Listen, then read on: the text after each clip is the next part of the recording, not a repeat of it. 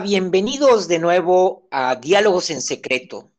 Estamos de nuevo aquí transmitiendo para ustedes con un podcast más que esperamos que sea de su agrado. Esta vez vamos a hablar sobre las emociones y nuestro cuerpo, sobre las emociones y el medio ambiente, sobre las emociones y también nuestro sistema inmunológico. ¿Qué es ¿Cómo se junta todo esto? ¿Cómo armamos o cómo el universo va armando en nosotros todo este plano donde todo tiene que ver? Tiene que ver mi cuerpo, tiene que ver lo que siento, tiene que ver lo que vivo y en el medio en el que estoy. Y toda esta suma de, factores hacen que la población sea de una forma y también que nosotros seamos de una forma. Y para hablar de esto, hoy invité a mi amigo Sergio Díaz, él es biodecodificador. Vamos a hablar sobre este tema. Sergio, ¿cómo estás? Hola Héctor, bueno, un gusto que me hayas invitado a tu podcast Así que te agradezco y sí, bueno, vamos a hablar cuando vos quieras nomás, ya empezamos a charlar sobre este tema que es extenso, pero vamos a tratar de hacerlo lo más resumido posible. Sí, para que para lo que nos están escuchando eh, se den una idea. Por ejemplo, ¿qué va primero? ¿Las emociones o el medio ambiente? Cuando hablamos de enfermedades, cuando hablamos de nuestro sistema inmunológico, ¿Qué dices sobre esto? Bueno, Héctor, mira, eh, vamos a, ir aclarando algunos puntos. Desde la biodecodificación decimos que hay síntomas, no decimos que hay enfermedad, porque justamente, eh, como vos decías recién, las emociones y el medio ambiente van a dar el resultado de algo que nos va a afectar de alguna forma en la cuestión física y nos va a dar un síntoma. Son señales que estamos empezando a, tener. Entonces, cuando la gente dice, bueno, tengo este síntoma, y bueno, hay que buscar a ver qué emoción, como vos decías recién, influyó en nuestro medio ambiente y esa emoción eh, nos dio este síntoma. ¿Por qué? A lo mejor no las escuchamos, no las vimos. Brevemente Sí, sí, te escucho, dale. Es bien interesante eso que dices, porque estamos acostumbrados a vivir en una situación de dualidad donde hay una, hay un, o buscamos un porqué de las cosas, por qué tengo esto, o, o por qué me dio gripa, o por qué me enfermé, o por qué traigo bajas las defensas, pero desde la bioneuroemociones, todo esto cambia el panorama y empieza a ser exactamente la visión como la dices vos, de decir un síntoma. O sea, estos síntomas que yo estoy sintiendo en mi cuerpo tienen que ver con una emoción que está por ahí y que no hemos alcanzado a ver. Así es, Héctor. Eh, tenemos que clasificar, o por, decir, como vos decías hoy, en esta dualidad que vivimos en este plano, eh, las emociones. Tenemos emociones eh, de baja vibración o de alta vibración.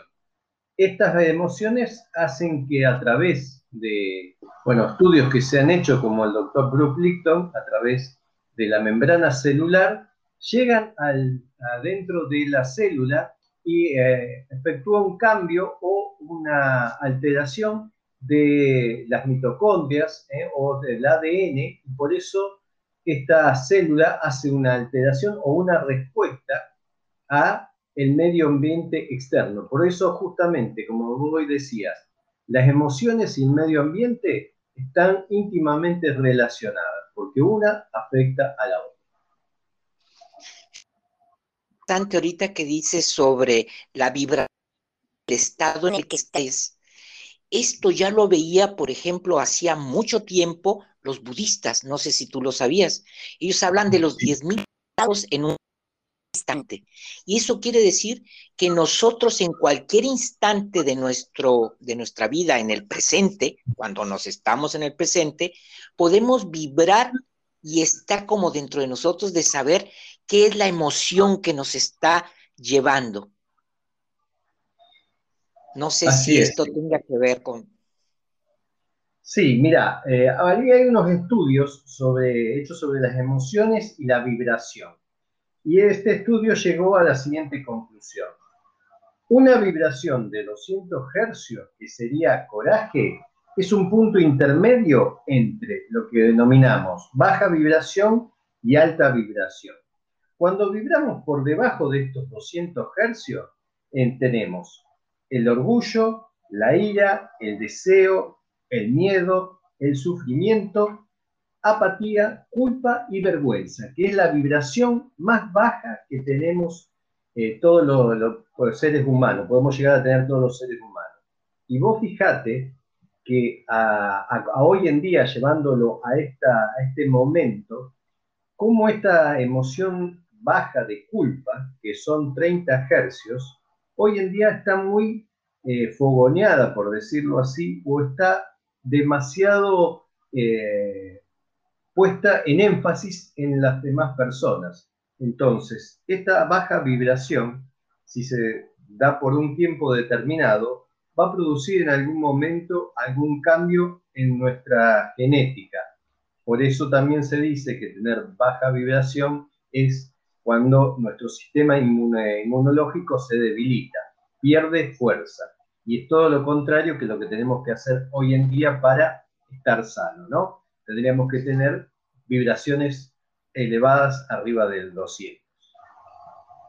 Bueno, y estas vibraciones de las que tú hablas tienen que ver con nuestro estado de ánimo es muy probable que cuando vivimos la vida muy a prisa y solamente estamos reaccionando ante todo lo que nos está pasando, empezamos a vibrar bajo. Y por ejemplo, vamos a nuestro trabajo, se nos atraviesa un auto, eso nos hace enojarnos, nos pone en una baja eh, vibración y seguimos todo el día enojados sin, sin darnos la conciencia de que estamos enojados. Entonces llegamos a la oficina, llegamos a la casa y seguimos enojados con la esposa, con los hijos, y esto se transmite y después todo el mundo está enojado y todo el mundo está en esta vibración baja que, que nos debilita y que nos enferma.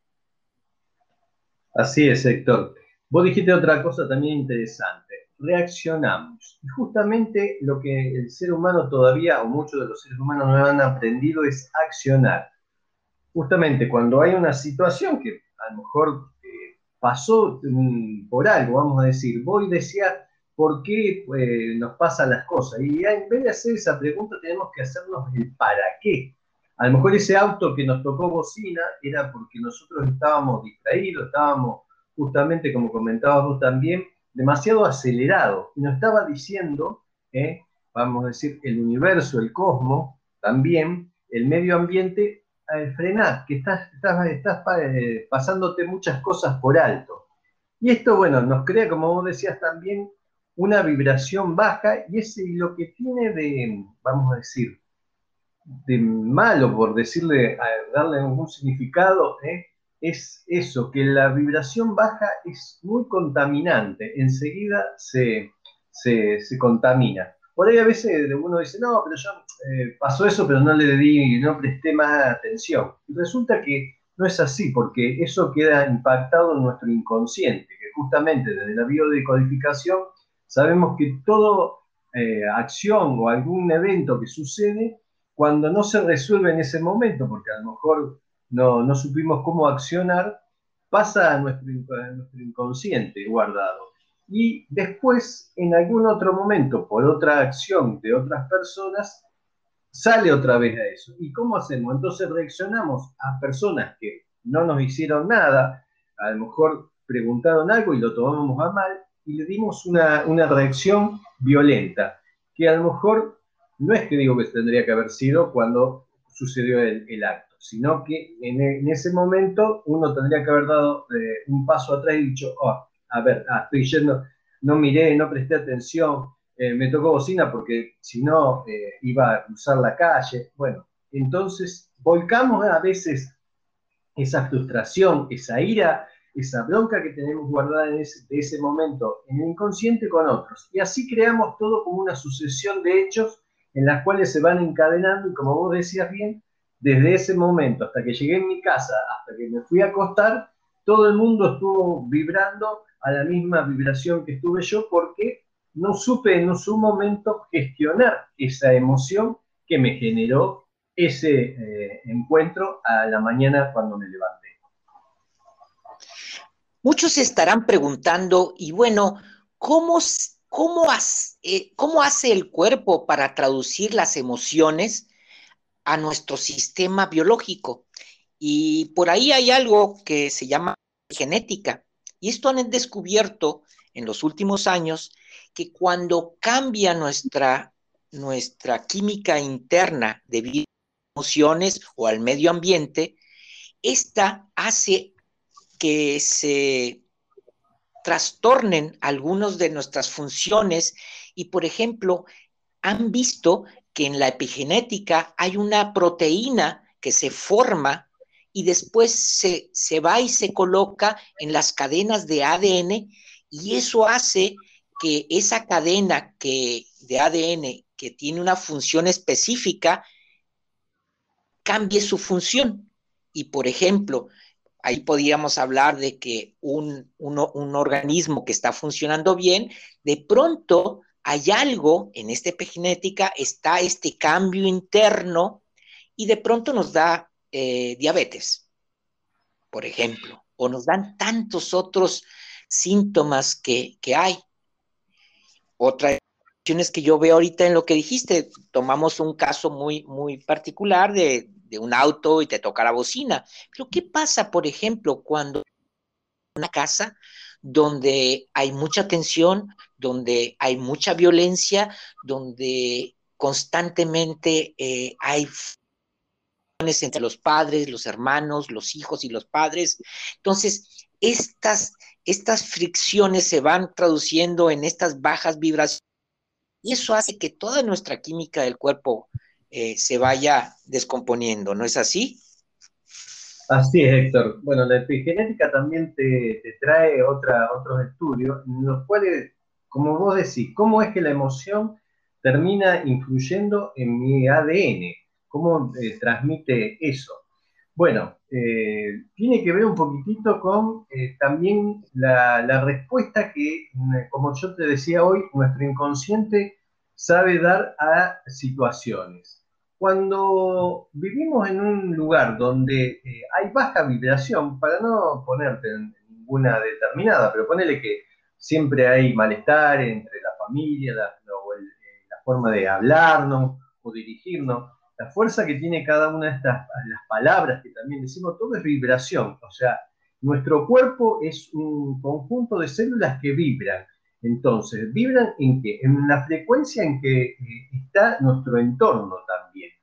Por eso nosotros están, eh, a veces como nos ha pasado que decimos, che, fui a tal lugar, oh, tiene una mala onda, me sentí mal, todo. ¿Qué es lo que pasó? Nuestro cuerpo reaccionó justamente a ese estímulo externo, a esas vibraciones que están emitiendo esas otras células que están eh, eh, en ese ambiente, y nosotros, nuestro, nuestro organismo lo capta, porque justamente eh, lo que tiene la, toda célula es la capacidad de adaptabilidad al medio ambiente. Entonces, a ver, ¿qué también se dice? ¿Por qué a veces el estrés, vamos a decir, nos enferma?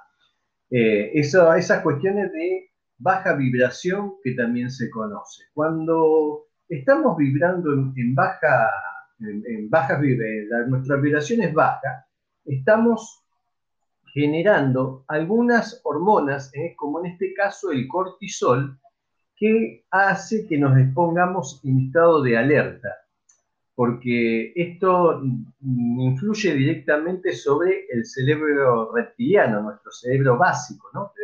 Para aquellos que no saben, tenemos tres cerebros. Uno es el reptiliano, otro es el límbico y otro el central. Eh, entre estos, estos cerebros, el, primitivo es de aquel que tenemos nosotros y todos los animales o seres vivos que hay en el planeta.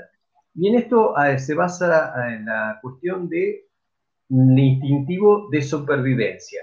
Entonces, bueno, el cortisol como otras hormonas nos ayuda también eh, a, ponernos en reacción ante una agresión externa. Cuando estamos constantemente con esta agresión, con esta este constante, vamos a decir, vibración baja que recibimos, es como que el organismo está siempre atento a una posible agresión.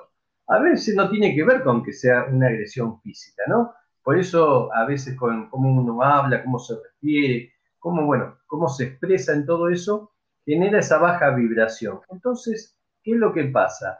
Al tener eso, el cuerpo necesita siempre estar en una tensión constante y eso va llevando a un debilitamiento del cuerpo, que con el tiempo puede llegar a dar un síntoma en algún, en algún órgano o hasta a veces por ahí una cefalea constante es el síntoma de vivir una situación estresante muy eh, reiterada o con una frecuencia muy baja. Y, fíjate, ahí, ahí dices muy importante, porque nosotros a veces vivimos en este mundo tan rápido que todo esto que nos estás se nos pasa de o sea, no lo alcanzamos a ver o a, o a no lo alcanzamos a detectar. Y lo que finalmente venimos detectando es el síntoma, o cuando nos sentimos mal o cuando nos enfermamos. Entonces, esto que hablamos en esta primera parte fue como para explicarles y para decir un poquito por qué pasa estos síntomas. Pero ahora también lo que la segunda parte que quiero decir es, una vez que nos dan los síntomas y que queremos arreglar estos síntomas y, y queremos sentirnos mejor, están estas herramientas como la biodecodificación y las constelaciones y tantas otras. ¿Cómo es que ahora podrías revertir todo esto que pasó para sentir estos síntomas. ¿Qué, hacemos o qué hacen las, la biodecodificación para revertir todos estos procesos y volver a un estado más sano? Bueno, desde la biodecodificación justamente lo que eh, buscamos y tratamos es principalmente la emoción que se ancló, ese, ese impacto, porque justamente cuando una emoción impacta en nuestro cuerpo, se dice, deja una impresión, algo, o esa alteración que se ve en un principio en, el inconsciente. Cuando recibimos una, vamos a decir, una noticia desagradable y esa noticia eh, no la podemos procesar en un principio, ¿no? Porque no sabemos cómo reaccionar a eso, automáticamente el sistema, eh, vamos a decir, mental o psicológico, hace una protección para que eh, esa vibración baja, como estábamos diciendo hoy, no afecte directamente. Entonces, ¿qué hacemos? Llevamos, eh, la emoción generalmente se va al inconsciente. Tenemos que recordarle también a la gente, a la audiencia, que el 97% de nuestra mente, vamos a decir, la parte analítica, es, inconsciente y el 3% solamente es consciente. Entonces, ahí donde se guardan todas estas emociones, como dije hoy, que impactaron en su momento, ¿eh? y van a salir a la parte consciente nuevamente cuando la persona vuelva a vivir una situación para que resuelva eso. Entonces, todas aquellas situaciones que, emocionales que no hemos resuelto, quedan en nuestro inconsciente. ¿Qué hacemos desde la biodecodificación cuando encontramos un síntoma? Bueno, tenemos que hacer ese recorrido inverso a ver en qué momento impactó eso, esa, esa emoción, qué es lo que se produjo y que ahora, vamos a decir, la persona que viene a la consulta no está reconociendo que el síntoma que está dando su, su organismo es por algo que no está resuelto en su inconsciente. Entonces, bueno, a través de distintas, distintas técnicas, regresión, eh, también puede ser hipnosis ericksoniana, alguna de esas cosas, vamos ayudando a la persona para que encuentre esa, emoción, la saque, la, reviva y a su vez le decimos, bueno, tenemos que retransformar esto. yo a la gente le doy esta pequeña explicación. Imagínense que ustedes son una pared Y cada ladrillo que tiene esa pared es alguna emoción. Cuando una emoción es negativa, el ladrillo está mal, está feo, se está desarmando. Entonces, ¿qué hay que hacer? Sacar ese ladrillo ¿eh? y poner otro ladrillo, porque no podemos sacar nada más la, la emoción y decir, ya está, bueno, te saqué la emoción y ya está. No, ahora tengo que volver a poner una emoción, pero si eran, eh, vamos a decir, de baja vibración, una emoción en alta vibración para que esa pared se siga sosteniendo, porque si no, a través del tiempo quedarían muchos huecos y terminaría cayéndose la pared que somos nosotros. Así es, y también les digo que, por ejemplo, los soldados que estuvieron en una gran guerra y que pasaron por situaciones traumáticas en, esas, en esa guerra, 20 años después, si regresan al mismo lugar, posiblemente está totalmente transformado. Ya no hay guerra, ya no hay conflictos, simplemente quedó el recuerdo. Entonces, desde un otro lugar, podemos volver a ver esa historia en diferentes ojos. Qué interesante todo esto y el, tiempo se nos ha ido corriendo. Te agradezco mucho eh, el que hayamos eh, comenzado a hablar de esto. Seguramente haremos más capítulos para ir a más profundidad. Pero no sé, Sergio, algo para poder concluir este podcast. Y bueno, eh, yo podría decirle lo siguiente, no esperar que en nuestro cuerpo dé un síntoma. Eh, cuando hay una emoción, algo que nos molesta, cuando hay algo que no, nos cierra o cuando nos hace sentir mal, tenemos que hablar, cosa que la mayoría de nosotros no hacemos. ¿eh? Tenemos que dialogar y ver, o un diálogo interno por ahí con nosotros, o un diálogo con la otra persona que a lo mejor nos, eh, vamos a decir, nos mostró que hay algo que nos molesta. recuerden lo siguiente, lo que me molesta del otro no es del otro, es algo que tengo que yo eh, subsanar y transformar. Entonces, ver eso. Eh, si hay alguien que me dijo algo y no me gustó, no, reaccionar enseguida por ahí, pero sí tomarse un tiempo y decirle a la otra persona, mira, lo que me dijiste me pasó esto, no me gustó o esto, y dialogar. Entonces, en ese diálogo hacemos que esa emoción eh, se libere en ese momento y no quede anclada a nuestro inconsciente y a la sumatoria de otras el día de mañana nos dé un síntoma, que puede ser de distintos órdenes. Bueno, te pueden conseguir? ¿Dónde te pueden, además de que voy a dejar aquí en el, en el podcast toda tu información, pero estás en el Facebook, en, en Instagram, ¿cómo estás?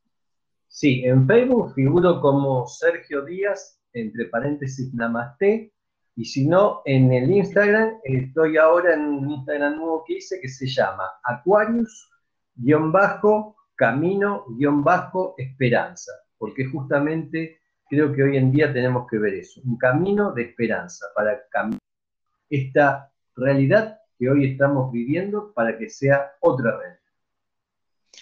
Pues así es, les invitamos a que esperemos que este breve espacio de reflexión les haya sido bueno y la intención, como siempre, es el dejarles la semilla ahí para que reflexionemos y veamos qué está pasando en nuestra vida y sobre todo que los tiempos están difíciles y hay mucha tensión. Entonces estamos vibrando bajo, como dice Sergio. Eh, estamos aquí para servirlos, está Sergio, estoy yo. Muchas gracias, nos despedimos y próximamente estaremos hablando más sobre este tema. Muchas gracias. Gracias, Héctor.